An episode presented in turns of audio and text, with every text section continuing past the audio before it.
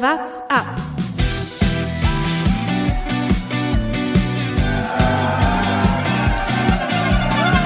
Alle rüber, Jatzak, alle! Alle rüber! Der Radsport-Podcast. Der Countdown läuft, die Zeit schrumpft, es wird wieder Rad gefahren. An diesem Wochenende gibt es tatsächlich wieder das erste offizielle Rennen in der World Tour, beziehungsweise Profi-Radsportrennen, ist kein World Tour-Rennen. Ähm, und das heißt für uns, äh, geht schön langsam so ein bisschen mehr das Kribbeln los, die gute Zeit äh, beginnt und damit herzlich willkommen zu einer neuen Folge What's Up. Natürlich wie immer mit dabei meine Kollegen Jonas Bayer Hallo. und Thomas Gerlich. Guten Morgen. Mein Name ist Lukas Bergmann und die erste Frage, die ich an äh, Thomas hätte, ähm, wie viele Fahrradschläuche liegen denn bei dir gerade im Hausmüll? Ah, schön. Schön, dass wir so starten. Ist das der Ausreißer des, des, wie des viele Jahres? Oder? Ja, vier. Du weißt es ganz genau. Das ist ja das Schlimme, dass du da noch nachfragst. Aber die Geschichte könnte man vielleicht ja mal so ganz kurz erzählen. Ja, also ich, ich sagen wir es mal so, ich habe mich lange gerühmt damit, besonders pannenfrei zu sein.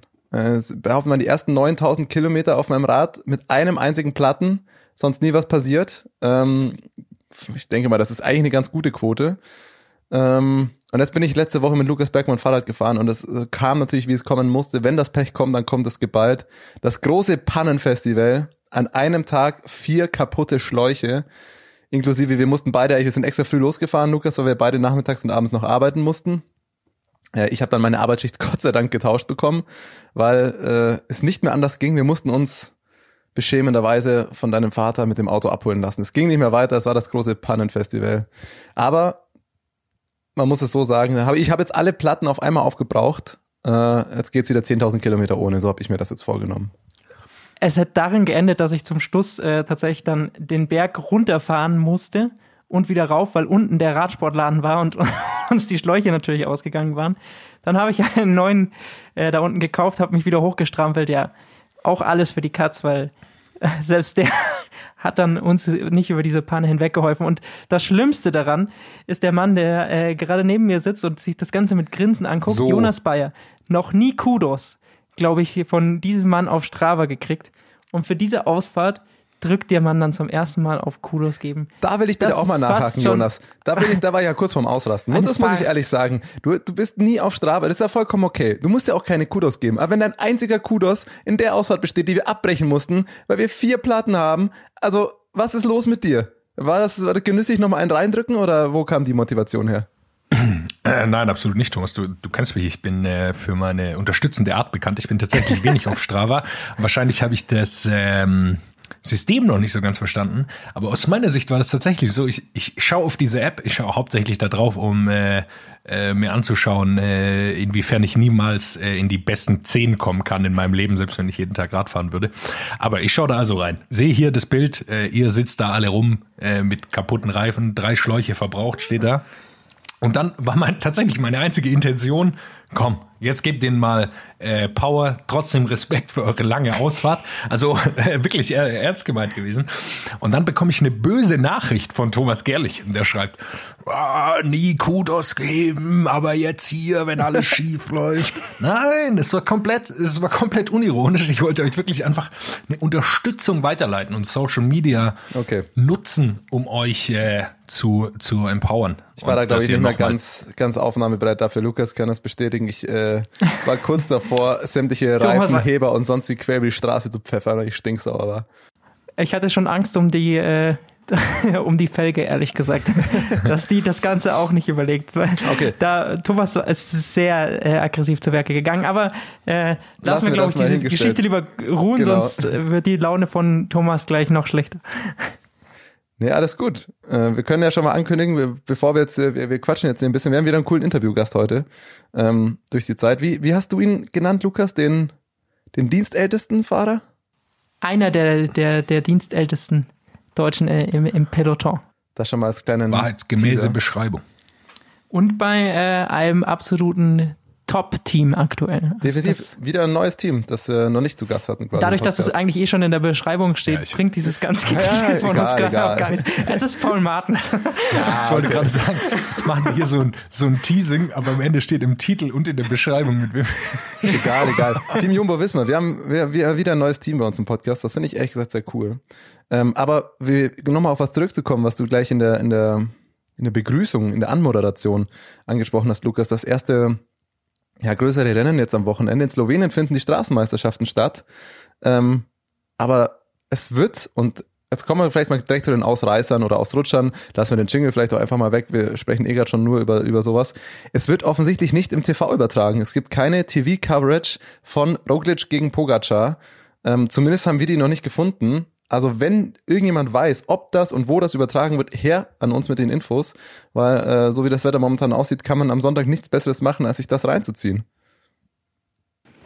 Ja, ich bin tatsächlich auch sehr gespannt äh, aus Zuschauersicht natürlich, wie diese Radrennen jetzt ablaufen sollen, weil wenn man äh, auch guckt, wie inzwischen die Veranstalter und so weiter Richtung Tour de France äh, planen wollen, das ist natürlich nochmal eine ganz andere äh, Hausnummer, aber da sprechen sie natürlich auch davon, dass äh, im Endeffekt weniger Zuschauer am Rand stehen sollen, dass jeden Tag getestet werden soll und wie das alles äh, möglich sein soll. Und das würde mich jetzt natürlich zu diesem frühen Zeitpunkt interessieren, äh, wie diese Radrennen dann inzwischen durchgeführt werden, weil es gab ja doch große Kritik ähm, nach Paris-Nizza, wie das äh, zwar unter gewissen Sicherheitsvorkehrungen dort abgelaufen ist, aber die war vielen Fahrern ja nicht genug und das würde mich jetzt eben eigentlich hauptsächlich an diesem Rennen interessieren und deswegen würde ich es mir gerne anschauen. Ich habe schon gesagt, das wäre so, so lustig, wenn die Slowenien-Rundfahrt äh, oder die slowenischen Meisterschaften stattfinden. Zwei der Top-Rundfahrer der Welt machen mit und am Ende ist es einfach ein Sprint in, im Flachen und irgendein random Dude gewinnt. Äh, Aber das bedeutet natürlich, diese. Aussage, Jonas, bedeutet natürlich, dass du dich noch nicht darüber informiert hast. Wo Nein, ist. Radsport-Experte Nummer eins und Recherchegott Jonas Bayer, der sich noch nicht das Profil äh, dieses, dieses Kurses angeschaut hat? Ah, ich bin kein Freund von nationalen Meisterschaften, weder im Fußball noch im äh, noch im Radsport. Also wenn sich die deutschen Meisterschaften noch anschaut und auf ein spannendes Rennen hofft mit 70 Bora-Fahrern, dann ja gut. Das stimmt. Willst du jetzt Bora mit dem FC Bayern vergleichen? Äh, ja, ist sogar noch eine viel größere Überlegenheit. Sprich, sprich nicht Fußball an, nachdem der VfB gestern vielleicht den Aufstieg verspielt hat. Ah, ah, äh, wir wollen das Gespräch. Wir sind hier ein Radsport-Podcast. ja, wir Thomas. lassen das gleich. Ich wollte das Äh, nur in einem Satz ja. kurz erwähnen. Richtig, ja. Sehr gut, ja, Im aber Derby. worüber wir auch noch sprechen müssen, ähm, Sunweb, Ausreißer, Ausrutscher zugleich, ne? Die, die haben ja gut verpflichtet hier mit Season-Transfers. Jetzt kommt noch Marco Brenner, äh, der German Remco, äh, wie ihn manche schon betiteln. Ähm, 17-jähriger, der, der einen Profivertrag unterschreibt, ist meines Wissens erst der dritte äh, unter 18-Jährige, der quasi die, warte, wie ist es jetzt genau, Junioren und die U23 überspringt und direkt einen Profivertrag unterschreibt. Nach Remco und noch einem Fahrer, dessen Name mir gerade nicht einfällt. Also gutes Ding für Sunweb. Spannend, dass er von, von Boras äh, ja, Farmteam, Jugendteam da, da rausgelotst wurde. Ist die Frage, ob er dann vier Jahresvertrag hat unterschrieben, ob in vier Jahren dann Ralf Denk anruft und ihn wieder zurückholt. Ähm, oder was da passiert, ist aber ein spannender Transfer. Er hat tatsächlich gesagt, dass er ähm, glaubt, dass ihm Sunweb da mehr weiterhilft. Auf, au- erstmal und ähm, ich glaube, da, da hat er vielleicht recht, weil Sunweb sich ja doch diese Entwicklung der Nachwuchsfahrer, das, was wir auch äh, in unserem Gespräch mit Nikias Arndt äh, viel diskutiert haben, und äh, könnt ihr gerne nochmal reinhören, ähm, der, da ist einfach inzwischen so ein System da, junge Fahrer auszubilden und ich glaube, ähm, bei Bora ist dann doch nochmal eine Nummer schwieriger. Und das ist ja auch das, was äh, Nikias Arndt damals gesagt hat. Es ist dann halt eben auch nicht immer so leicht, immer nur in der zweiten Reihe zu fahren und vielleicht bei Sunweb kriegt er schneller die Chance. Absolut, man muss auch sagen, also wie sich Sunweb da im Nachwuchsbereich bei den Männern und bei den Frauen aufstellt, das ist, das ist wirklich stark. Also das ist, äh, muss man schon sagen, echt, echt gut. Ähm, bleibt für Sunweb natürlich zu wünschen, dass sie diese Fahrer dann noch halten können und die dann nicht den, den Weg gehen wie andere, die dann äh, Sunweb als, als Sprungbrett nutzen, aber wahrscheinlich wäre es auch selbst dann okay. Für Jahresvertrag ist ja erstmal eine Ansage, wenn man jetzt vier Jahre auf 17 Jahre draufrechnet, wäre er danach auch erst 21. Also äh, definitiv kein Alter für einen Radprofi. Gerne auch da nochmal in, in Besenwagen reinhören, in den anderen Radsport-Podcast. Andreas Stauf ist da äh, im Manage Management-Team von, von äh, eben, äh, jetzt habe ich den Namen vergessen. Thomas, hilf mir auf die Sprünge. Du? Brenner. Marco, Brenner, Ach so. ist es, genau. Äh, und äh, der hat auch so ein bisschen äh, da einblicken lassen, dass Bora einfach kein U23-Team hat, ähm, was natürlich äh, einfach ein Vorteil ist jetzt äh, bei Sunweb, die da eins haben, wo man auch immer so ein bisschen switchen kann mit einer neuen Regel. Also äh, das spricht einfach einiges für Sunweb und Bora muss da vielleicht in Zukunft nochmal nachziehen, wenn sie diese jungen Fahrer halten wollen. Definitiv. Oder Border macht's halt wie, äh, um noch einen kleinen Exkurs zum Fußball machen, den FC Bayern und äh, lässt die jungen Talente woanders äh, stärker ausbilden und holt sie sich dann wieder, wenn sie gestandene Profis sind. Aber Thomas, du hast äh, angesprochen, die äh, Team Sunweb ist auch So. leider ein Ausrutscher. Und So. da äh, will ich dir einfach das Wort überlassen, weil ich glaube, niemand kann ü- sich über Style so schön beschweren wie du. Ja, niemand kann sich über unwichtige Sachen äh, so, so reindenken wie ich. Jetzt kommt Marco Brenner da zu seinem neuen Team. Ne? Man sieht, Sunweb hat seit eineinhalb Jahren das neue Trikot, das rote. Und jetzt präsentieren sie hier vor zwei Tagen das neue Summer Jersey 2020.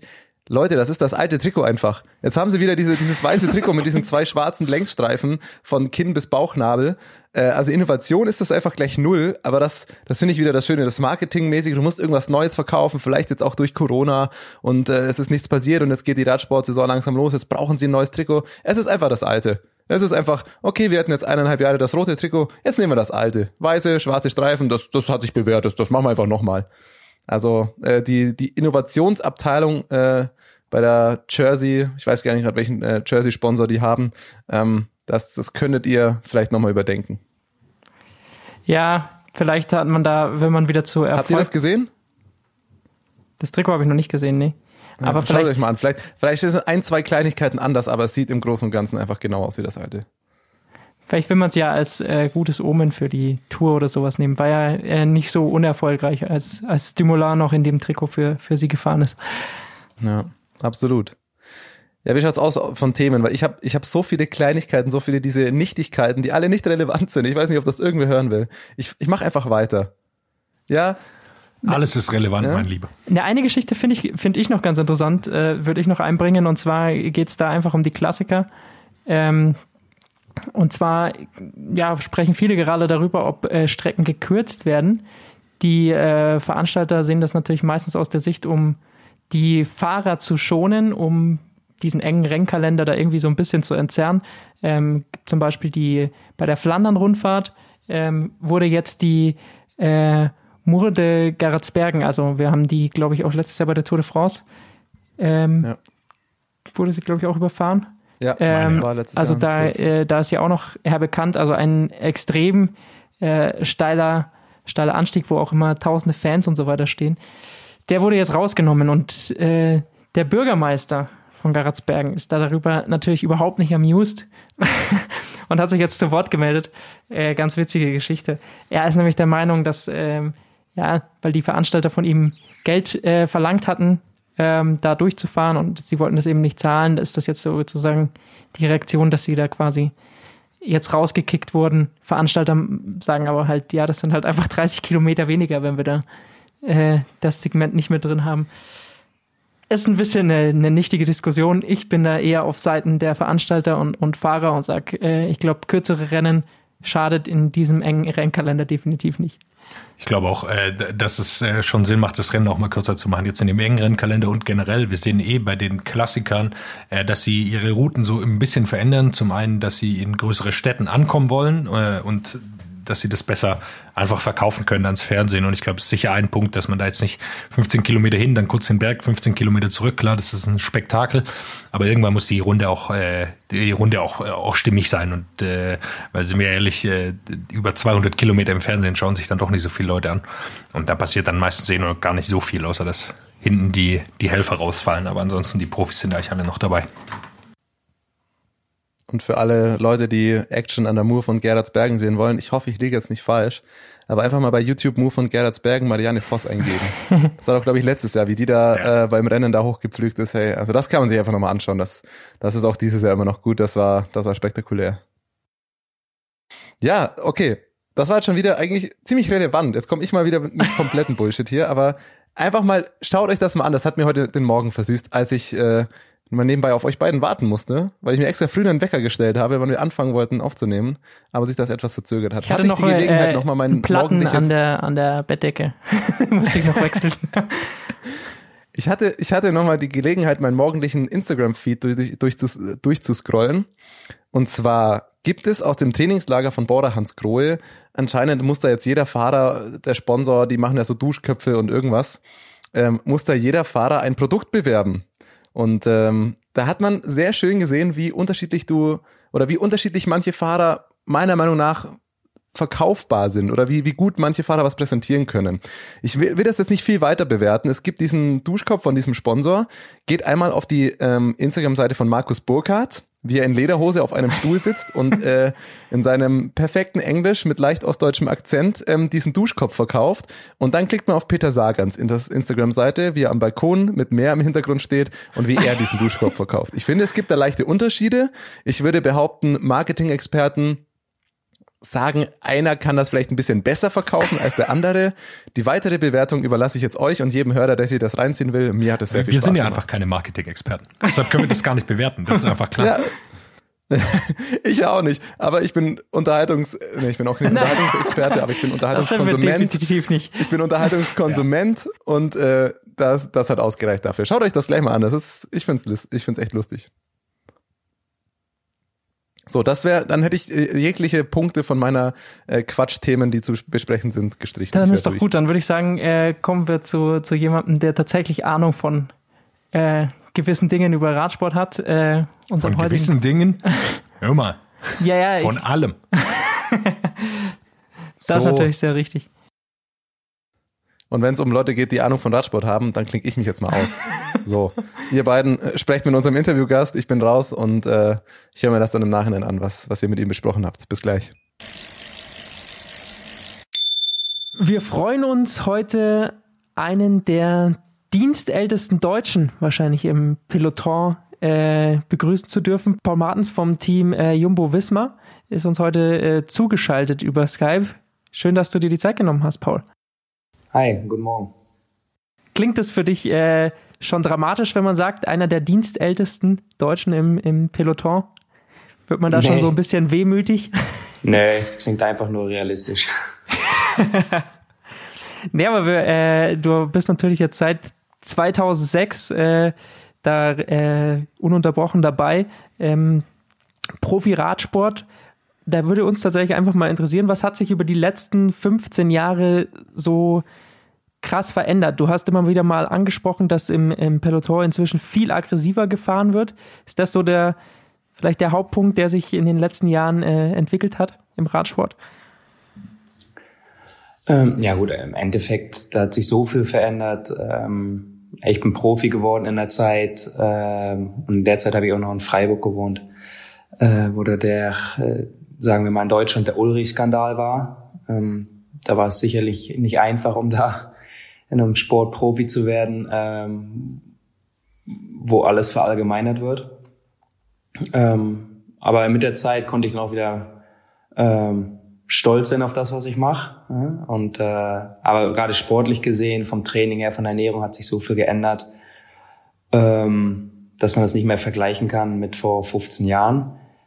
Und äh, ja, was ich schon öfter angesprochen habe, das Verhalten im Feld hat sich dahingehend verändert, dass der ähm, die Hierarchie, ja, also früher hatte man große Fahrer wie wie Cipollini, später dann Cancellara, ähm, da hat man dann schon ein bisschen mehr Abstand gehalten und das ist komplett weg. Also die jungen Fahrer heutzutage, die kriegen das gut hin, um eigentlich ähm, jeden gleich zu behandeln oder jeden gleich schlecht. Aber ähm, nee, es ist einfach individualistischer in, in der Sache und äh, das macht es ein bisschen gefährlicher natürlich. Aber ähm, nee, ich verstehe da auch die jungen Fahrer. Ich meine, jeder muss für seinen Platz kämpfen. Vielleicht waren wir früher da einfach zu zu soft in dem Sinne. Ah, da, da sieht man es auf jeden Fall. Das klingt schon so ein bisschen nach, nach Rentner-Talk fast. so, die Jugend hat keinen Respekt mehr. Früher war alles anders noch.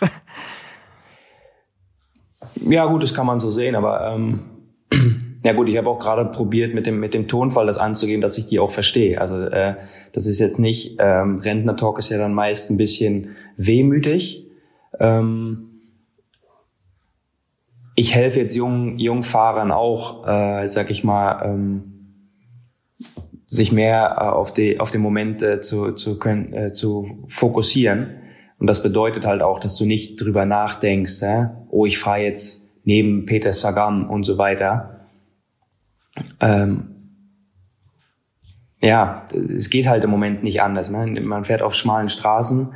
Äh, auch die Straßenverhältnisse haben sich natürlich äh, sehr verändert mit noch mehr Inseln und was weiß ich, alles Mögliche. Wenn du da auch jedes Mal noch drauf achtest, äh, wen du eventuell in die Quere kommst, ähm, hast du keine Chance, dich selber zu unterscheiden und ja auch in dem Sinne vielleicht eine lange Karriere zu haben. Also, dieses, also man hat äh, heutzutage auch gar nicht mehr die Zeit, wirklich da äh, sich die Zeit zu nehmen, den Respekt abzulegen, sondern eigentlich musst du ja von Anfang an inzwischen voll da sein, wenn du anguckst, wenn solche Leute wie Remco oder sowas äh, da von unten hochkommen oder diese ganze junge Generation, über die wir äh, jetzt hier auch immer wieder sprechen, über Van der Poel, über Van Aert und so weiter. Das ist ja Wahnsinn, was da innerhalb von den letzten zwei Jahren allein nur an jungen Fahrern nachkommt. Ähm, da muss man natürlich auch irgendwie sofort seinen Platz finden, weil sonst äh, verliert man einfach gleich gegen die Gleichaltrigen so viel an Boden. Ja klar, dann ist die Karriere vielleicht nach ein, zwei Jahren vorbei. Ja? Diese, die Anlaufzeit, dass du eventuell äh, erstmal reinschnuppern darfst und dann gucken wir mal, ähm, was du eventuell auf dem Kasten hast, das ist einfach vorbei.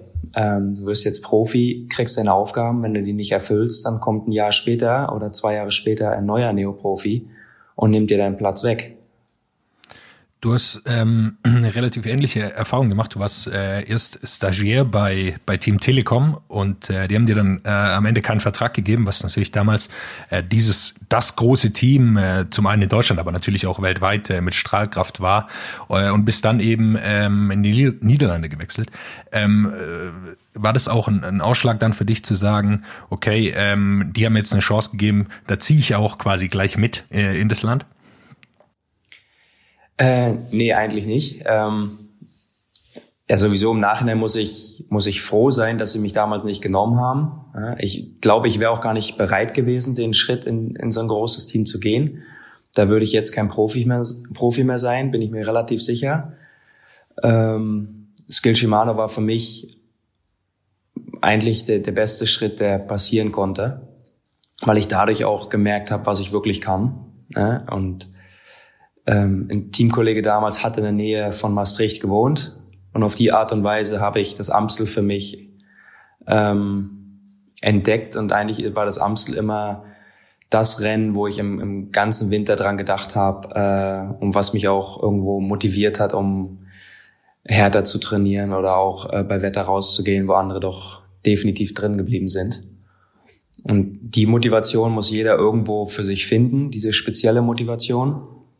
Und da muss man auch irgendwo ein Quäntchen Glück haben. Wir haben, wir haben hier vor einigen Wochen mit deinem, mit deinem Teamkollege Simon Geschke gesprochen, der hat Freiburg, wo, wo du ja davor gewohnt hast, äh, als die äh, als der beste Ort äh, in Deutschland für, für Radprofis äh, bezeichnet. Jetzt muss man das vielleicht historisch ein bisschen einordnen. Ähm, Freiburg war ja natürlich auch der Höhepunkt äh, des Doping-Skandals äh, mit Ulrich.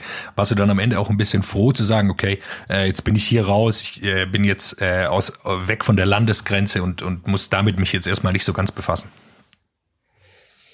Ja gut, ich, ich habe da gewohnt eigentlich äh, zum absoluten äh, Sturm hoch, ja, als also schlimmer konnte es da nicht mehr werden. Also ich hätte auch sagen können, gut, ich, das habe ich jetzt überstanden, ich bleib da. Und ich glaube, wäre es einfach nur nach mir gegangen, dann würde ich da immer noch wohnen. Aber ich habe halt irgendwann jemanden kennengelernt. Äh, die Person ist jetzt auch schon seit elf Jahren meine Frau, ähm, die halt aus den Niederlanden kommt. Und wie gesagt, damals für ein kleines Team war es jetzt auch ne, noch nicht so, dass ich wirklich überzeugt sein konnte, um mit dem Sport vielleicht noch 15 Jahre mein Geld verdienen zu können. Also war das für mich, ähm, ich bin es auch gewohnt gewesen, eigentlich immer häufig umzuziehen. Also für mich war dann der Schritt, um einfach zu sagen, ah ja gut, dann, dann ziehe ich halt da mal dahin, um zu gucken, wie es da ist. War relativ schnell getätigt. Und wie ähm, ist es im Nachhinein da? für, ja, Radsport, für einen Radsportler. Ja gut, äh, ich habe die ganze Zeit an der belgischen Grenze bei Maastricht gewohnt und da ist es für Radsportler definitiv auch sehr gut äh, weil du da die Ardennen hast. Also du kannst Lüttich-Bastogne fahren, du kannst Amstel fahren, kannst komplett flach fahren. Ähm, da wohnen viele andere Fahrer, was auch äh, immer gut ist, ja, um um auch zu wissen, okay, bin ich jetzt wirklich gut oder lügt mein Power-Messgerät, keine Ahnung. Ähm, aber gut, Freiburg ist, ist definitiv äh, ja für mich eins einer der besten Plätze in Europa, um, um Rad, Rad zu fahren. Also definitiv. Ich habe äh, noch ein bisschen nachrecherchiert und bin an die, den Anfang deiner Karriere äh, gegangen. Und zwar zu deinem äh, deutschen U23 Zeitfahrer. Meistertitel. Äh, und da habe ich äh, rausgefunden, äh, du hast es am Ende gewonnen, ähm, aber Robert Wagner war eigentlich ein bisschen schneller als du. Erinnerst du dich daran, äh, was, was da passiert ist und wie du dann am Ende den Titel bekommen hast? Ja, damals hat äh, ähm, es war eine Art Autobahn, ne, ein neuer Autobahnabschnitt. Nur war der nicht lang genug, um einen 40 Kilometer Zeitfahren zu machen. Das heißt, wir haben zwei, zwei Runden gemacht. Ähm, was hätte funktionieren können. Jetzt war es aber so, dass der Tag äh, auf dem Asphalt 40 Grad hatte. Das heißt, jeder Fahrer ist in der zweiten Runde langsamer geworden. Ich war als letzter Starter, weil ich im Jahr davor auch relativ gut geendet bin auf dem Podium. Ähm, und Robert kam zufällig von seiner ersten Runde. Ich hatte aber als äh, Folgeauto hatte ich ein Ford Transit. Also viel größeres Auto kann man sich nicht vorstellen hätte man auch im Nachhinein gar nicht zulassen dürfen, ne, als, als Veranstalter oder als Jury. Das heißt, eigentlich konnte Robert relativ lang 20 Meter hinter mir fahren, eigentlich die ganze Runde. Und ich bin aber meine erste Runde, bin ich mit Abstand als schnellster gefahren vom, vom ganzen Feld. Ja, die zweite Runde bin ich dann eingebrochen, so wie jeder andere auch. Und dadurch hatte ich dann, glaube ich, 13 oder 14 Sekunden Rückstand. Aber mit der Zeitstrafe habe ich dann doch noch gewonnen. also äh, man muss einfach nur ein groß genuges Auto mitbringen, um, um sich da den Titel zu holen. Ja, wie gesagt, also im, äh, im Nachhinein muss man bei solchen Veranstaltungen, glaube ich, ein bisschen weiterdenken. Und äh, U23 ja, kann man sagen, okay, ist immer noch Amateurstatus, aber es ist wie gesagt auch das Sprungbrett, um natürlich irgendwo ähm, höher zu kommen. Und da kann es schon ein großer Unterschied sein, ob du da Meister wirst oder wirst ein Zweiter oder Dritter. Also sollte man nicht zu lapidar mit umgehen. Der große Vorteil war ja, dass äh, sowohl du als auch Robert Wagner am Ende hat es äh, nicht sonderlich geschadet, sondern ihr habt es beide, beide geschafft in, in Profi-Radsport. Das äh, will ich noch dazu sagen. Ja, ja, aber gut, wir, wir kennen äh, einander natürlich schon sehr lang. Und dann durch so eine Situation, ich meine, er konnte, er konnte ja nicht weg. Ja? Er war halt, durch, durch die Situation war halt hinter mir, aber das Auto war da halt auch. Ich meine, tja, Aber dieses äh, Streckenproblem, was du da angesprochen hast, das ist ja was, was sich in den letzten Jahren leider immer noch nicht geändert hat, wenn man sich anguckt, wie äh, ja, schwierig es oft ist für die deutschen Meisterschaften oder sowas, eben, äh, also für die, die Profi-deutschen Meisterschaften, für die äh, Elite, da Strecken zu finden. Wie beurteilst du das, wenn du sagst, damals war es äh, so, dass so ein Autobahnabschnitt äh, dann schon nicht gereicht hat und heute findet man nicht mal mehr auch für die für dieses Elite äh, deutsche Meisterschaft dann Punkt oder wird immer viel gestritten, bis man da einen, einen Spot finden kann? Na, ich glaube, ich, ich glaube, dass das Problem gar nicht nur den Radsport betrifft. Ich, ich habe das ein bisschen das Gefühl und äh, das wie gesagt, das ist einfach nur ein Gefühl, dass in Deutschland ähm, der Fußball alle Gelder eigentlich quasi verschlingt und dass alle Randsportarten und in Deutschland ist jede andere Sportart ist eine Randsportart neben dem Fußball ja, die, die, da ist einfach nicht genug übrig. Ne? Und äh, ich meine, so ein Rennen zu organisieren kostet so viel Geld. Ähm, und im Endeffekt liegt's immer am Geld. Und die, die Kosten äh, für Polizei und so weiter, ich meine, beim Fußball ist das ganz normal, da macht das der Steuerzahler. Aber beim Radsport müssen die Organisatoren das dann bezahlen. Und das ist einfach nicht zu berappen. Ich meine, da gibt's keine Ausstrahlung im Fernsehen. Äh, mit Werbung kannst du kaum Geld machen, Eintrittsgelder gibt's nicht. Also irgendwo ist das nur logisch, dass es extrem schwierig ist. Das wird nicht eins, zwei, drei äh, sich verändern. Das ist äh, ja wahrscheinlich das, das äh, der richtige Satz zu diesem zu diesem Thema. Da hat Radsport ähm, einfach nicht ganz diesen diesen Stellenwert. Wie hast du das in in den anderen Ländern erlebt, in denen du gewohnt hast? Ist es dort anders? Ja gut, gerade mit Belgien. Ich habe elf Jahre jetzt in Belgien gewohnt. Ähm, da ist Fußball beinahe die, ja gut, jetzt haben sie eine extrem gute äh, Nationalmannschaft, aber die, die, äh, sag ich mal, die, äh, die Bundesliga, die belgische Bundesliga, äh, ja, die hat keine Chance gegen eine Runde von Flandern, ne? Also ich sag mal, die, die Klassiker in Belgien, ja, da ist absolute Hochstimmung. Das ist, das, das ist dann wie, wie in Deutschland bei, bei Fußball. Also in Belgien gibt's da die Probleme in dem Sinne nicht. Die haben auch noch extrem viele Amateurrennen, wo, äh, wo immer noch Sponsoren gefunden werden. Aber auch hier, äh, die, die Kosten, um sowas zu organisieren, werden auch hier immer höher. Und im Endeffekt, sage ich mal, bricht es dann von unten weg. Die Profirennen, die werden schon irgendwo bleiben. Aber wenn du halt irgendwann immer weniger Amateurrennen hast, ja, dann wunderst du dich irgendwann halt auch, warum in deinem Land auch immer weniger Profis dann entstehen werden. Ich glaube, das werden wir jetzt vor allem nach diesem Jahr sehen. Also wir sehen jetzt klar äh, die großen ähm, äh, UCI-Rennen, äh, das ist kein Problem. Äh, die werden stattfinden. Du hast gesagt, Amstel Gold, äh, die Runde, die werden auf jeden Fall gefahren werden und die werden auch jetzt auch nächstes Jahr wieder geben. Wir werden nächstes Jahr erst sehen, wie viele kleine Rennen äh, es erwischt hat, wo man, wo man nicht mehr fahren kann, die sich einfach nicht mehr finanzieren können. Du hast schon ein bisschen so deine Liebe ausgedrückt zu, zu diesen äh, Eintagesklassikern in Belgien. Hast du das eigentlich erst in, äh, als du da hingezogen bist, gemerkt, wie, wie gut dir das gefällt, da die äh, Sektoren zu fahren, die ähm, äh, oder diese kurzen, knackigen Anstiege, oder hast du schon, war dir schon vorher klar, ja, das ist irgendwie die Richtung, in die ich mich entwickeln will als Fahrer? Nee, das habe ich eigentlich erst äh, dann gemerkt. Also relativ spät, äh, in meinem ersten Profijahr. ähm, nee, da, da, davor dachte ich eigentlich, äh, dass ich Zeitfahrer wäre oder Rundfahrer, obwohl ich mich da eigentlich nicht so wirklich zeigen konnte. Also hätte ich eigentlich da schon irgendwo äh, vielleicht früher mich umorientieren müssen, auch vom Training her. Aber gut, ähm, nee, wie gesagt, relativ spät das erst entdeckt und dadurch auch das Training ein bisschen angepasst und eigentlich erst von meinem 23. Lebensjahr dann auch eigentlich körperlich den Sprung dann gemacht, äh, um, um da auch dann besser zu werden. Aber das ist ja auch irgendwie so ein bisschen das Gefühl, was äh, in Deutschland, wenn es dann doch um den Radsport geht, ähm, vielleicht einem auch so vorgelebt wird, oder? Also da zählen ja oft einfach nur die, die Rundfahrten. Also Klassiker haben ja hier im Vergleich zur Tour de France, ich meine, Tour de France natürlich weltweit, aber da einfach nicht so ganz die, die Chance der Aufmerksamkeit, wie es jetzt in Belgien der Fall ist. Nee, natürlich nicht. Ich meine, hier ist, äh, in Deutschland gibt es ja auch nicht wirklich die, die Radsportgeschichte, hä? in dem Sinne. Ich glaube, wir haben zwei oder drei äh, kurze, ähm, na, wie sagt man das? Äh, kurze Hypes. Peaks, Hypes gehabt äh, in den letzten 50 Jahren. Und dazwischen war dann immer gar nichts.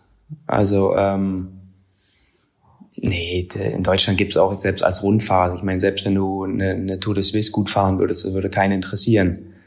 Ne, da, da wärst du in anderen Ländern schon gleich der Held. Aber ähm, in Deutschland ist halt Tour de France. Und wenn du da gut fährst, dann bist du ein guter Radfahrer. Und wenn du im Rest vom Jahr gut fährst, dann fragen sie dich, was du nebenbei noch machst, äh, wie du dann dein Geld verdienst, ja? ob du noch äh, irgendwo arbeiten gehst oder so. Ist auch nicht, ich habe das nie als, als schlimm erfahren. Ähm, aber gut, äh, ich, ich könnte mir schon vorstellen, wenn du wirklich ein großer Fahrer bist, wie, wie Kittel, Dege oder, oder andere Greipe, ähm, dass du natürlich auch irgendwo, ich meine, ist nur menschlich, dass du irgendwo immer diese ähm, ähm, Wertschätzung auch natürlich haben willst, ein bisschen. Und wenn du immer nur reduziert wirst auf die, äh, auf die Tour, dass du dann auch denkst, ja, aber komm, ich habe doch das auch, äh, das auch erreicht und das auch erreicht. Aber gut, ich glaube, da gewöhnt man sich dran. Ich glaube, das äh, bei Degenkolb, äh, du hast ihn äh, erwähnt, ist, glaube ich, am, am extremsten. Also klar, jetzt hat er seine Tour-Etappe äh, endlich gewonnen und man hat äh, in den Bildern gesehen, was da für eine Riesenlast von ihm abgefallen ist. Und aus, aus meiner Sicht natürlich nur von außen, äh, meine ich auch erkannt zu haben, dass das natürlich auch ein Druck von außen war, der ihm da auferlegt wurde. Weil ich meine, es ist nicht so, dass äh, John Degenkolb jetzt ohne Toursieg kein äh, absoluter Weltklasse-Radfahrer wäre, sondern hat Paris-Roubaix gewonnen, was weiß ich, wie viele Huelta-Etappen. Also im Peloton, glaube ich, ist da keine Diskussion, wie gut er für ein Rad äh, Fahrer ist. Ähm, jetzt scheint mir so ein bisschen mit äh, Nils Polit wieder, dass eine Chance besteht, dass die Klassiker so ein bisschen auf die, auf die Karte kommen. Ähm, also äh, letztes Jahr wurde Paris-Roubaix mal wieder äh, in voller oder in voller Länge, glaube ich, sogar übertragen in der ARD. Hast du die Hoffnung, dass es so ein bisschen überschwappt auf die anderen Klassiker, äh, dass die auch so den, den Hype mitbekommen? Ja, im Endeffekt, äh, wenn man sich da wirklich mal in die, mit der Materie befasst, ist natürlich so ein Klassiker, gerade für, für Zuschauer, die das vielleicht nicht äh, gewohnt sind. Ich meine, das bietet so viel Action. Meine Tour-Etappe, ja, da passiert halt auch schon mal lange nichts. Langatmig sein, ne? gerade eine Sprintetappe. Und ich glaube, das ist so das Bild, was am Radsport dann auch vorherrscht, dass, okay, wir gucken jetzt fünf Stunden am Fernseher und äh, ja, dann sprinten sie kurz, ein Massensturz und dann äh, wissen wir wieder, wer gewonnen hat. Und so ein gerade Roubaix oder Flandern, äh, die probiere ich jahrelang. Auch se selbst bin ich dann immer auf dem Weg zum Baskenland Rundfahrt oder komme zurück. Aber ich probiere die immer zu gucken. Also dann sitze ich irgendwo auf dem Flughafen und dann suche ich mir die Livestreams raus. Das hat so viel Potenzial und gerade auch wenn vielleicht mal jüngere Zuschauer das entdecken würden, dann das würde dem ganzen Radsport helfen.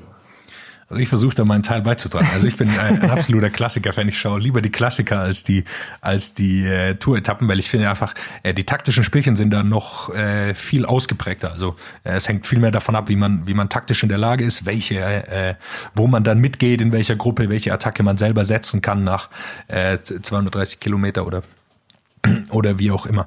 Ähm, ich glaube, wir wollen aber den Blick noch mal ein bisschen auf dein, auf dein aktuelles Team richten. Äh, du bist dahin gewechselt, da waren die noch, noch gar kein so großes Team. Äh, wie wie äh, war das damals? Also, oder du würdest, du würdest widersprechen, das gefällt mir schon mal gut. Ja gut, ich bin ja, ähm, also die ersten zwei Jahre äh, Skill Shimano, gut, kleines Team, sind jetzt Synverb, großes Team. Aber äh, als ich dann nach Rabobank gegangen war, war Rabobank damals eins der größten Teams. Absolut, ja. Und eigentlich sind wir zwischendurch, sind wir dann extrem weggesackt, als Rabobank ausgestiegen ist, auch wieder durch diverse Skandale. Ähm, und dann sind wir halt Belkin geworden, waren kurz Blanco. Äh, darum fühlt sich das für mich auch so an, als, als ob ich schon in mehreren Teams gewesen bin. Ähm, aber sage ich mal, das, was wir jetzt die letzten zwei, drei Jahre mitmachen, ähm, haben wir jetzt natürlich einen, einen Status erreicht, wo, äh, wenn ich das richtig einschätzen kann, auch extrem viele Fahrer sich auch anbieten, um bei uns fahren zu dürfen. Ähm, und dass auch wirklich jeder Mitarbeiter in unserem Team extrem stolz ist auf die ganze Organisation. Und das, glaube ich, äh, sieht man auch und merkt man auch äh, an den Ergebnissen.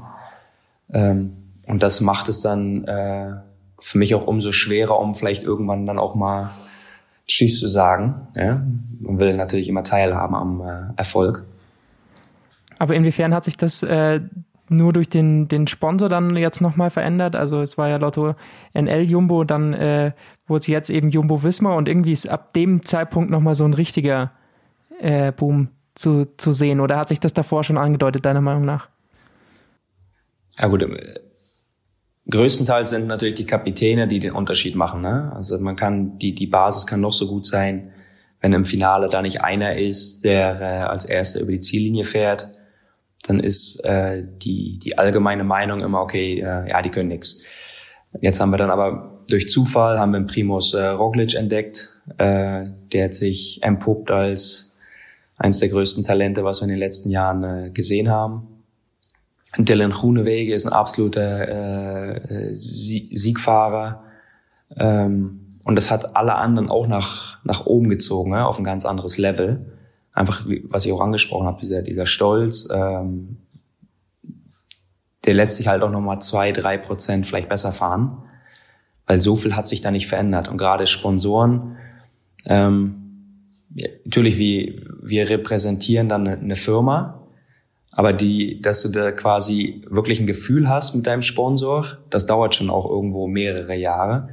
Und Jumbo ist dann noch, sage ich mal, eine, ein Produkt oder eine, äh, eine Firma, die du dann repräsentierst, wo du dann noch ein wirklich ein Gefühl bei hast, weil es halt ein Supermarkt ist, wo du dann selber auch einkaufen gehst.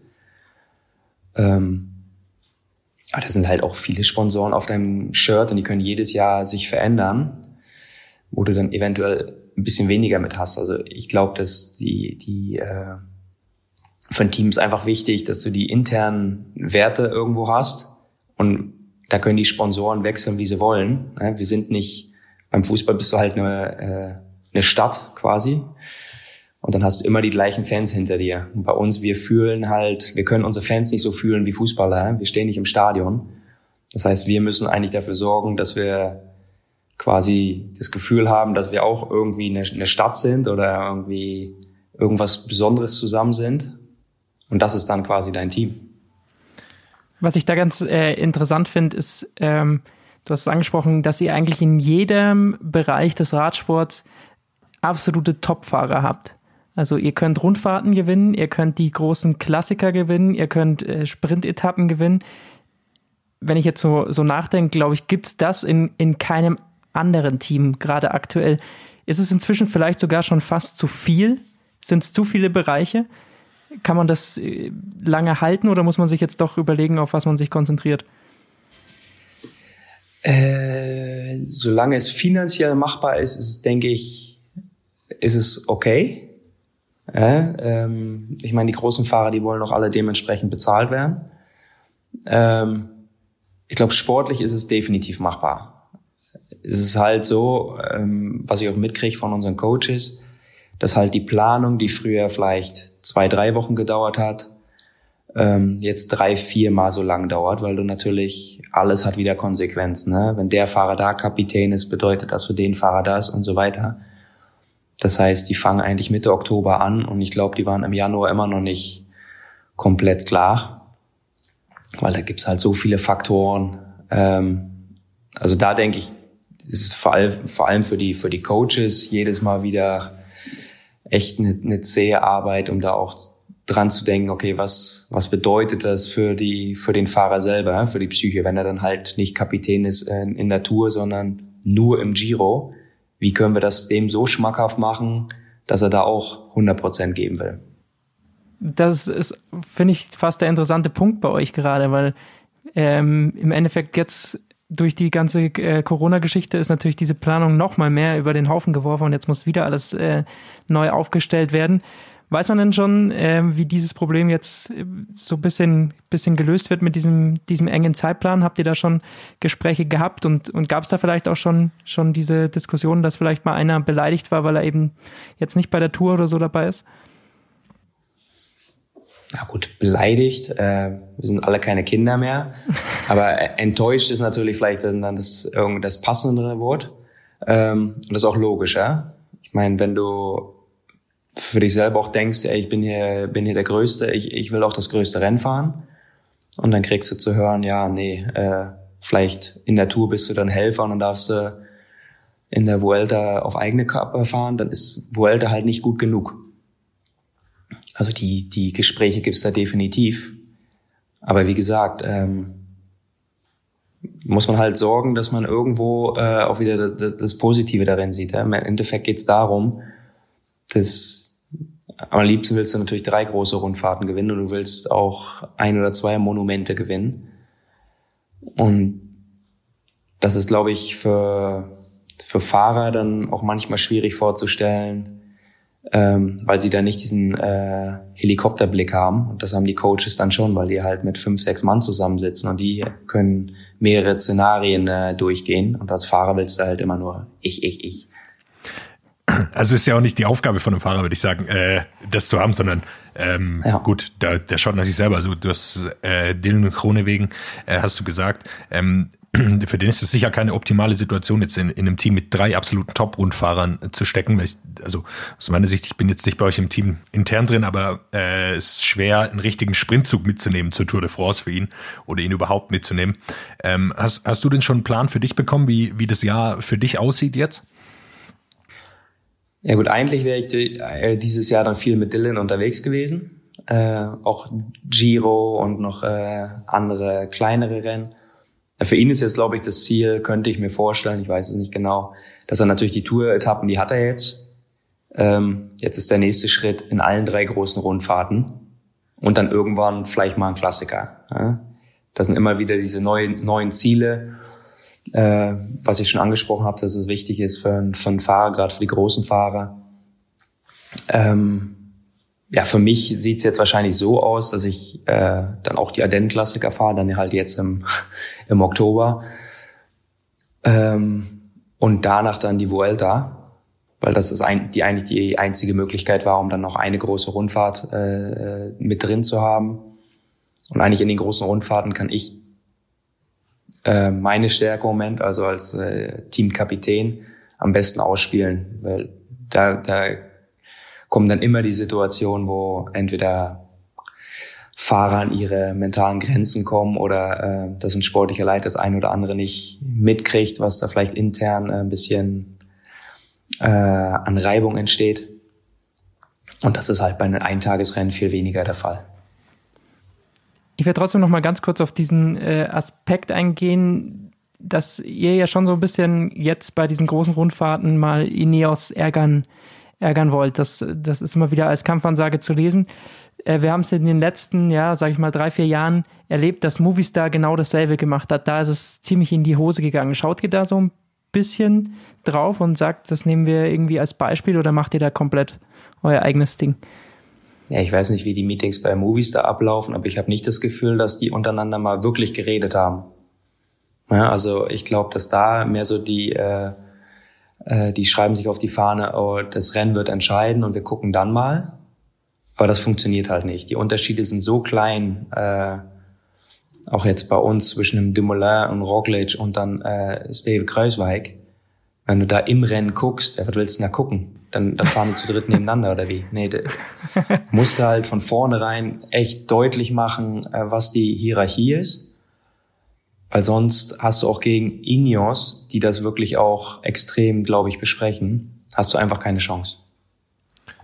Ja, bei denen scheint es einfach, dass es komplett klar ist von Anfang an. Also da hört man nie irgendwas. Selbst äh, klar wird dann auch mal gemault. Äh, wir haben es bei, bei Froome gesehen, ganz am Anfang, als er dann warten musste auf äh, Bradley Wiggins. Aber am Ende tut es doch und äh, äh, hält sich da im Zaum. Und äh, ich weiß nicht, ob du die Movistar-Doku auf Netflix gesehen hast, aber da hat man gesehen, wie du es beschrieben hast. Also da lief wirklich gar nichts zusammen.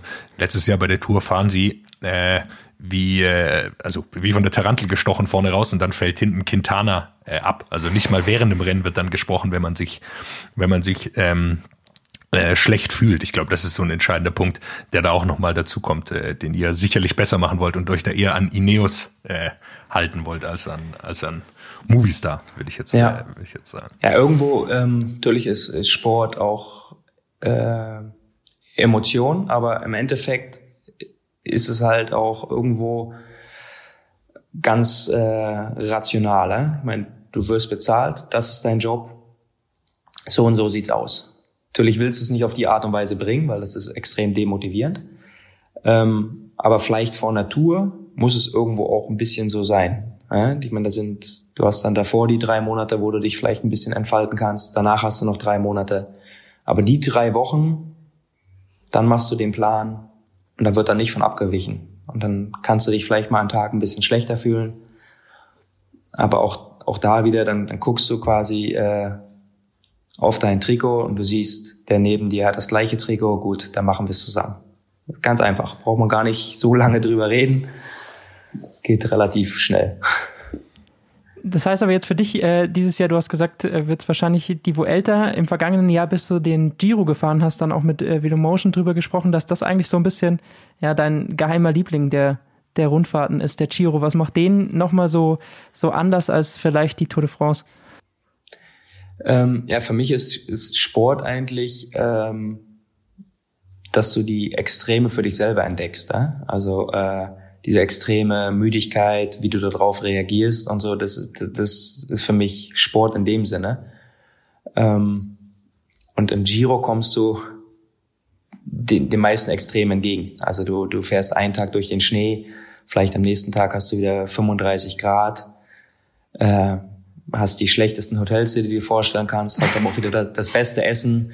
Äh, und so geht das hin und her. Die, die, die Fans sind, sind auch extrem, können dann aber auch schon wieder ähm, beinahe ein bisschen feindselig sein, wenn da quasi, wenn irgendeiner Nibali äh, zu nahe kommt äh, als Konkurrent. Ähm, naja, die Emotionen, die fühlst du halt von Anfang bis Ende und, und die Tour ist halt schon wieder in dem Sinne dann vielleicht zu groß, alles ist zu sehr geplant. Ähm,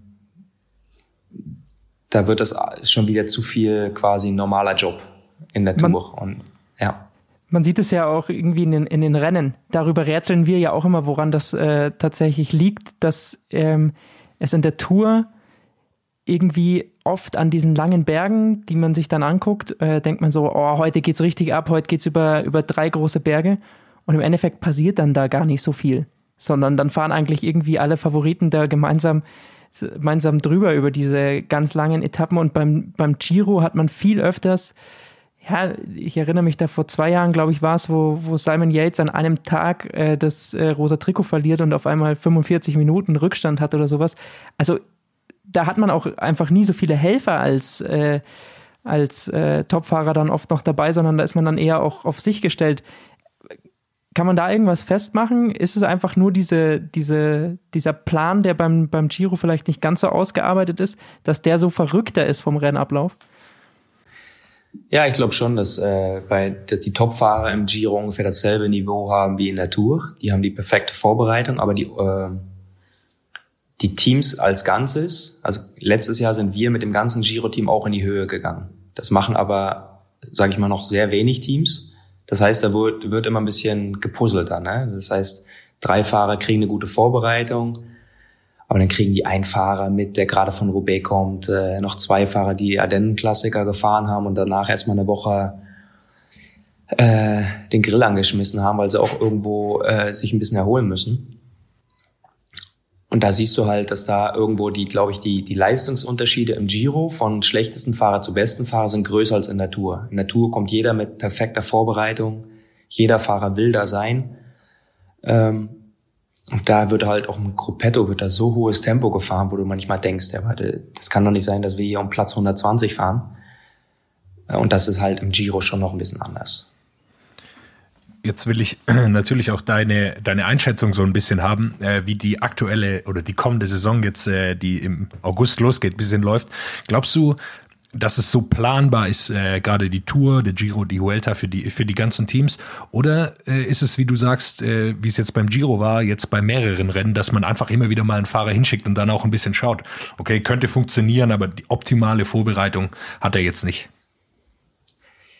Ja, ich ich glaube, dass wir gerade ab Mitte Oktober ganz komische Sachen sehen werden, weil äh, im Endeffekt die Saison, okay, wir haben noch nicht viel Radrennen gefahren, aber keiner hat Pause gemacht.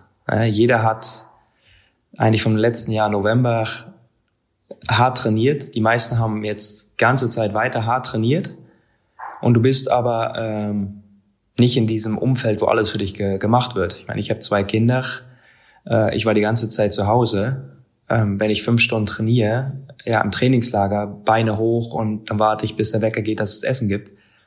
Zu Hause mache ich das selber. da, da gibt's keine Beine hoch. Das heißt, also ich bin auch gespannt, wie der Körper von den meisten und vor allem der Kopf äh, reagieren wird, wenn irgendwann da halt die biologische Uhr auch sagt, hey, wir haben hier Mitte Oktober, jetzt ist eigentlich, ist hier Pause. Und dann müssen wir halt zu Vuelta fahren. Und da kann ich mir schon vorstellen, dass manche da komplett einknicken werden und andere, äh, ja, vielleicht unbekannte Fahrer auf einmal merken, hey, das ist ja meine Zeit vom Jahr, äh, hier fühle ich mich ja extrem gut. Wir haben auch schon hier im, im, bei uns im Podcast ein bisschen drüber gesprochen, dass auch, äh, glaube ich, die Chance ist für einige, sagen wir mal, aus der vielleicht zweiten Reihe der GC-Fahrer oder Klassikerfahrer, je nachdem, äh, die, die Chance haben, sich jetzt einfach äh, zu sagen, okay, äh, ich bereite mich jetzt vielleicht komplett auf die Huelta vor oder auf ein äh, und äh, legt da alles rein und versucht dann da fit zu sein. Mach vielleicht jetzt lieber zwei Monate Pause. Ich glaube, wenn man das früh äh, antizipiert hat oder so früh wie möglich dann eine Pause eingelegt hat, da hat man eine richtige Chance da äh, was zu reißen. Also äh, ich weiß nicht, ich denke an Tadej Pogacar zum Beispiel, der könnte, wenn er das ernst meint, sicherlich da eine Chance haben, dann wirklich den Sieg zu holen in, in, in der Huelta. Ja, definitiv. Aber äh, die, die Frage ist, ob du das war eine komplett neue Situation und wir hatten ja, ja alle keinen Plan. Ne? Wir wussten genau. nicht, lange nicht, okay, wann fahren wir wieder Radrennen? Das heißt, im März hat jeder hart trainiert, weil wir dachten, okay, April die Klassiker, die, die gehen weiter. Und danach, so ging das immer weiter. Also dieses, ja, ab 1. August geht's los, das wissen wir noch gar nicht so lange. Ja. Und jetzt kannst du keine Pause mehr machen. Jetzt wäre es dann schon wieder ein bisschen zu spät. Also ähm, ich, ich, ich erwarte, dass die ersten Rennen brutal schnell sein werden, weil, wie gesagt, so eine lange Trainingsperiode, äh, jeder ist heiß darauf. Viele Fahrer wissen noch nicht, äh, wie es weitergeht nächstes Jahr. Geht, wie geht's mit ihrem Team weiter? Das heißt, da ist eine extrem hohe Motivation, um sich zu unterscheiden. Also das ich glaube, es wird relativ unangenehm werden, die der erste Monat mit äh, viel Aggression auch, äh, um Positionskämpfe und so weiter. Und das, das Level wird extrem hoch sein. Du hast es äh, vorher schon so ein bisschen äh, angerissen. Du bist jetzt äh, Mitte 30, aber du sagst, das fällt dir jetzt natürlich in der aktuellen Situation, wo es so gut läuft bei euch im, äh, im Team, nochmal schwerer, ähm, da irgendwie ans, ans Karriereende zu denken. Ist das äh, jetzt durch die Corona-Krise vielleicht noch mal ein bisschen schwerer. Wir haben es von, von André Greipel äh, im Interview gehört, der gesagt hat, er wird seine Saison nicht nach so, einem, so einem halben Ding beenden, sondern er will, wenn dann wieder eine ganze Saison fahren, bevor er, bevor er aufhört. Wie ist das bei dir? Ähm, ne, ich hatte eigentlich letztes Jahr nach dem Giro die Entscheidung getroffen, dass dies Jahr mein letztes Jahr ist. Ähm, hatte ich relativ früh dem Team mitgeteilt. Ähm, um mich auch selber ein bisschen unter Druck zu setzen für mein letztes Jahr, um da im Winter nochmal alles zu geben und so weiter, weil ich dann weiß, okay, noch, noch eine Chance überall. Ja gut, das ist jetzt alles ein bisschen ins Wasser gefallen. ähm, also jetzt habe ich eigentlich auch schon wieder angegeben beim Team, obwohl die Situation natürlich denkbar ungünstig ist, dass ich eventuell noch äh, weiterfahren wolle. Aber wie gesagt, das liegt jetzt nicht in meiner Kontrolle ähm, muss ich mal schauen. Aber das heißt, ihr Aber, seid in, in Vertragsgesprächen oder wird sich das dann alles erst auf Ende des Jahres? Ja, ich habe jetzt schon seit Jahren kein äh, äh, kein Agenten mehr, also kein Manager. Ich bin so lange in dem gleichen Team. Ich kann mit unserem Manager, kann ich äh, bei Kaffee und Kuchen können wir das relativ schnell abwickeln. Und Im Moment ist es halt so, dass viele Teams unsicher sind. Das heißt, auch viele gute Fahrer auf dem Markt sind, ähm, die auch nicht so viel fordern können, finanziell gesehen. Das heißt, äh, ich habe auch gleich angegeben beim Team, ich verstehe das, wenn ich Teammanager wäre, würde ich auch den bestmöglichen Fahrer für einen bestimmten Betrag haben wollen.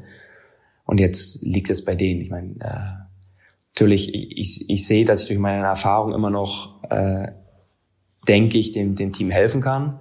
Ich weiß aber auch, dass in, in vielen Rennen es wirklich auf äh, Pferdestärke ankommt, im Finale und so weiter da kannst du alles schön, ja, kannst alles schön reden im, im Meeting.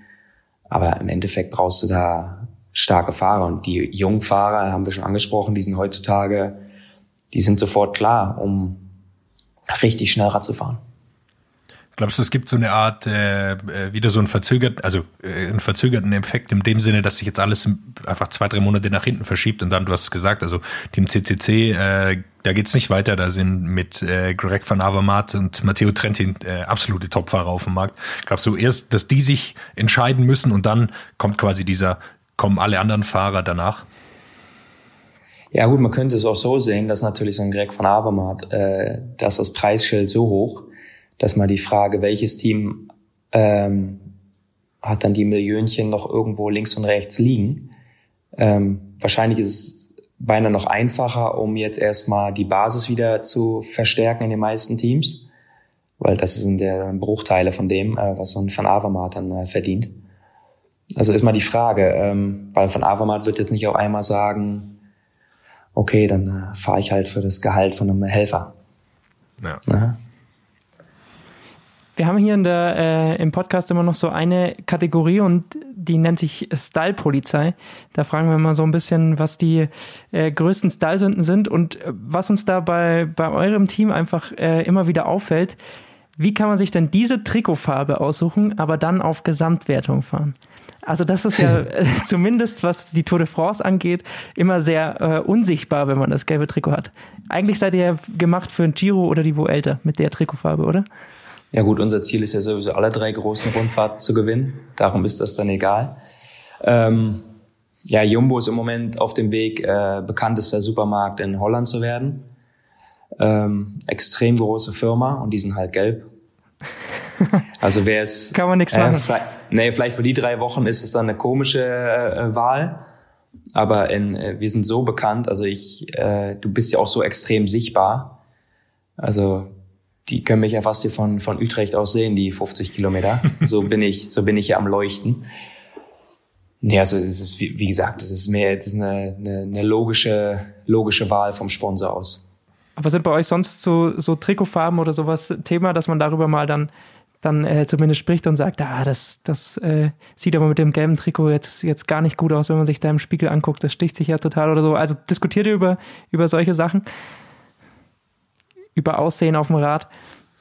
Ja, das schon, aber jetzt nicht mit einem Trikot. Also ich glaube, da ist keiner, der sich schämt, dass er jetzt ein Führungstrikot anhat. Und auch, auch wenn das dann, auch wenn das dann blöd aussieht. Ich sag mal, äh, gelbe Hose vielleicht mit einem rosa Trikot und einem Celeste Bianchi.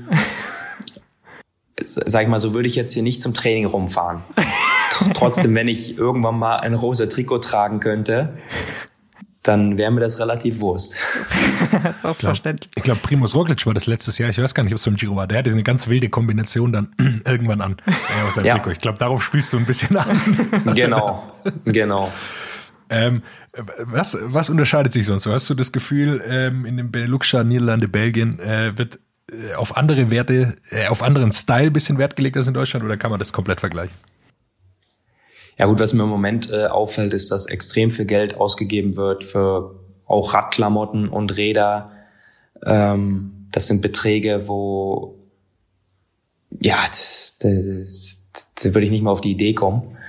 Ich meine, ich, ich krieg natürlich das Material, äh, Wo fängt bei dir Kosten-Nutzen-Faktor an? Weil ich habe jetzt zum Beispiel einen, äh, einen Kumpel, der hat sich jetzt gerade ein neues Rad, also der, der ist, äh, sag ich mal, schon im oberen Amateurbereich, aber hat sich jetzt ein neues Zeitfahrrad geholt. Das liegt äh, ja fast schon im fünfstelligen Bereich. Nee, das würde ich nicht, würde ich nicht übers Herz kriegen. Aber wie gesagt, ich kann mich da vielleicht auch nicht gut hineinversetzen, dadurch, dass ich immer das Material gestellt ge gekriegt habe, eigentlich seit meiner Jugend ähm, bin ich da auch nicht so mitgewachsen, weil ich sag mal, früher konntest du vor 3000 Euro, wirklich früher, ähm, ein, ein gutes Rad kaufen. Und ich meine, jetzt bist du mit 3000 Euro, kriegst du vielleicht den Rahmen. Also, ähm, nee, die Preise jetzt gerade so 11, 12.000 Euro, das sind definitiv, ja, das, das würde ich nicht übers Herz kriegen. Ähm, ich weiß gar nicht, ähm, also wenn ich, äh, ich war schon öfter bei der Tour de France und wenn man da am Berg steht, dann sieht man das so auch äh, nochmal äh, im Extrem, weil, äh, wie viel Geld an, an Rädern da an, an, an, an der Seite liegt, äh, nicht bei euch Fahrern, sondern eben bei den Zuschauern. Sprecht ihr da im Peloton drüber und äh, schaut euch so an, okay, vielleicht hat er jetzt hier einfach das teurere Rad als, als ich als Profi äh, irgendwie an der Seite stehen? Ja gut, wir haben auch echt Materialfreaks äh, im Team, die auch sofort alles sehen, dass sie dann sagen, oh, der hat das, das Laufrad hat er selber eingespeicht, weil er hat dann die und die Narbe da drin. Ja, ich kenne mich da überhaupt nicht aus, weil ähm, für mich macht das keinen Sinn, um darüber nachzudenken, da ich sowieso keine Freiheiten habe. Ich, ich krieg mein, ich krieg mein Material und das würde mir alle immer Energie kosten, wenn ich wüsste, ja, aber das Laufrad ist jetzt 100 Gramm leichter oder was auch immer. Ähm, ja, aber manche achten da schon extrem drauf. Aber das sind dann auch noch die Fahrer, die selber auch noch gern ähm, was ausgeben, um ihren eigenen Fuhrpark ein bisschen zu erweitern. wer, wer, ist das? Wer sind die Technikfreak bei euch im Team? Nee, das darf ich nicht sagen. so eine leichte Anspielung. Sind es eher Sprinter oder sind es eher die, die äh, Gesamtfahrer, die da so freak Nee, es sind keine Sprinter. Es sind keine ah, okay. Sprinter. Das, da haben wir zumindest einen Hinweis. Ja. Also so viele Sprinter haben wir auch nicht im Team. Ja. da wäre es ja. äh, leicht für uns gewesen. Ja, darum. Eine Sache, die mich noch tatsächlich aus persönlicher Sicht äh, interessieren würde. Äh, wir planen gerade so ein bisschen einen Radurlaub äh, kommendes Jahr in Italien. Und da du ja letztes Jahr den Giro gefahren bist, äh, kommen dort einige Berge, sag ich mal, die letztes Jahr auch im, äh, im Plan standen. Und ein, ein Ding, der gerade bei uns in der WhatsApp-Gruppe immer diskutiert wird, ist der Mortirolo. Der macht mir jetzt schon, macht mir jetzt schon ein bisschen Angst, muss ich sagen, dass wir uns da äh, im Juli jetzt dann hochquälen werden bei äh, extremen Temperaturen. Was kannst du mir für Tipps geben? Wie geht man den Mortirolo an? Also nur, wer ihn nicht kennt, äh, er wird ganz schön steil zwischendrin, fast glaube ich bis zu 20 Prozent. Ja, angehen ist dann schon das richtige Stichwort, weil es ist definitiv mehr gehen als fahren. ähm, ja, je nachdem, äh, wie lang da eure Route ist. Aber ich würde zum Beispiel, wenn ihr die Chance habt, würde ich nicht mit zwei großen Flaschen im Flaschenkorb da hochfahren, weil da zählt echt äh, jedes Kilo. Und ähm, ja, einfach so ruhig möglich losfahren. Das Ding ist so schweinelang auch von der Zeit her, dass du unten natürlich denkst, okay, die hä, schön im Stehen und ein bisschen schneller, aber ja, das Ding nimmt kein Ende. Also ich würde ruhig machen und dann vor allem richtig ruhig in der Abfahrt, weil im Rennen ist das schon extrem gefährlich äh, und da kommt dann kein Verkehr. Aber du fährst da so schnell auf die Serpentinen zu mit der schmalen Straße. Wenn da ein Auto kommt, dann fährst du einfach geradeaus im Wald rein. Okay, du hast mir auf jeden Fall meine Furcht äh, nicht kleiner gemacht. Nee, tut mir leid. Wir machen hier immer noch äh, ein kleines äh, Social Media Zeugnis. Ähm, da wollen wir jetzt bei dir gar nicht so genau drauf eingehen, sondern ich will hauptsächlich darauf eingehen. Äh, du hast eine Website von dir. Äh, ich glaube, früher hast du da mal ein, zwei Sachen reingestellt, aber jetzt äh, klickt man da drauf und da ist nur noch ein Bild und dein Name äh, zu sehen. Ähm, hast du da keine Lust mehr drauf auf die Website? Ähm, ja gut, ich bin sowieso nicht wirklich gut mit Social Media. Ähm, und mit der Website war eigentlich das Problem, dass wir da bestimmte Updates nicht gemacht haben. Und irgendwann konnten wir da nichts mehr anpassen. Um die dann quasi wirklich wegzuschmeißen, war dann auch zu schade. Also im Moment ist es einfach nur so eine Art Plakat. Man Ähm, kommt auf Pro Cycling Stats, wenn man äh, dann auf dein Bild klickt, auf jeden Fall. Die, Ah, die okay, Verlinkung habt ja. ihr gemacht. Ja, nee, wie gesagt, also ich bin da, ähm, ich krieg da auch mehr von anderen Fahrern mit, wenn da wieder ein neues Medium ist, was man dann machen müsste. Aber ja, wenn ich dann überhaupt äh, drauf anspringe, dann bin ich immer einer der Letzten. Du hast eins, eins äh, machst du aber, äh, und zwar das, wie wir hier, einen kleinen Podcast. Du hast beim Giro ein Tagebuch gemacht, habe ich gesehen. Äh, Ja. Hat es dir Spaß gemacht? Wie bist du dazu gekommen? Ja, wurde ich einfach gefragt. Ähm, und das sind Sachen, ähm, ja, heutzutage ist das so einfach auch mit, dem- Mikrofon natürlich, um da kurz im Nachhinein ähm, was zu erzählen. Äh, wie gesagt, gerade in, in Deutschland ist da die äh, ähm, ja, nicht nur das Interesse, aber auch die, äh, die Ahnung vom Radsport natürlich noch relativ beschränkt, sage ich jetzt mal. Und da sehe ich dann die Möglichkeit, wenn man das von, von innen heraus ein bisschen erklärt, vielleicht auch ab und zu, was da vonstatten geht, ähm, um es dann doch noch ein bisschen interessanter zu machen. Ja, hat mir sehr, sehr viel Spaß gemacht. Ich hoffe, du machst es wieder bei der Huelta dieses Mal. äh, weiß ich natürlich noch nicht. Und äh, wenn es nicht reicht mit dem, äh, oder wenn, wenn es sich nicht ergibt mit dem Vertrag nächstes Jahr, du kannst gern bei uns auch noch einsteigen. Äh, Im Podcast. Ich trete dann auch gern einen Schritt zurück, äh, um deine Ja, Expertise ja, hier reinkommen zu lassen. Ja, da habe ich also im Moment äh, mache ich mir noch nicht so viel Gedanken über nächstes Jahr, weil ich, wie gesagt, eigentlich war mein ähm, ja, mein Plan war natürlich, um dieses Jahr nochmal wirklich ja, 100% Fokus auf jedes einzelne Rennen. Und da, äh, ich merke immer, ich kann nicht so viele Sachen gleichzeitig. Also sobald ich jetzt eventuell schon mit dem Studium oder so nebenbei äh, beginnen würde, das würde nur zu Kosten gehen von meinem Fokus auf, auf den Radsport. Und im Moment, äh, dadurch, dass ich das jetzt so lang mache, fühle ich mich da eigentlich selber verpflichtet, um auch dann nach 15, 16 Jahren sagen zu können, so, äh, ich habe da alles gegeben und jetzt ist auch gut so. Das würde ich sagen, ist doch ein, ist doch ein gutes Schlusswort. Dann sagen wir äh, vielen Dank äh, für deine Zeit, wünschen dir natürlich für äh, dieses Jahr noch alles Gute, was äh, Vuelta und die Ardennen-Klassiker angeht. Und dann äh, natürlich auch das Beste für die Vertragsverhandlungen bei Kaffee und Kuchen. Ja, danke schön. Das wird schon klappen. Und kaum ha- hat sich Paul Martens in den äh, Tag verabschiedet, kommt schon wieder unser Lieblingsradsport-Expertin Thomas Kerlich dazu. Ach, schön.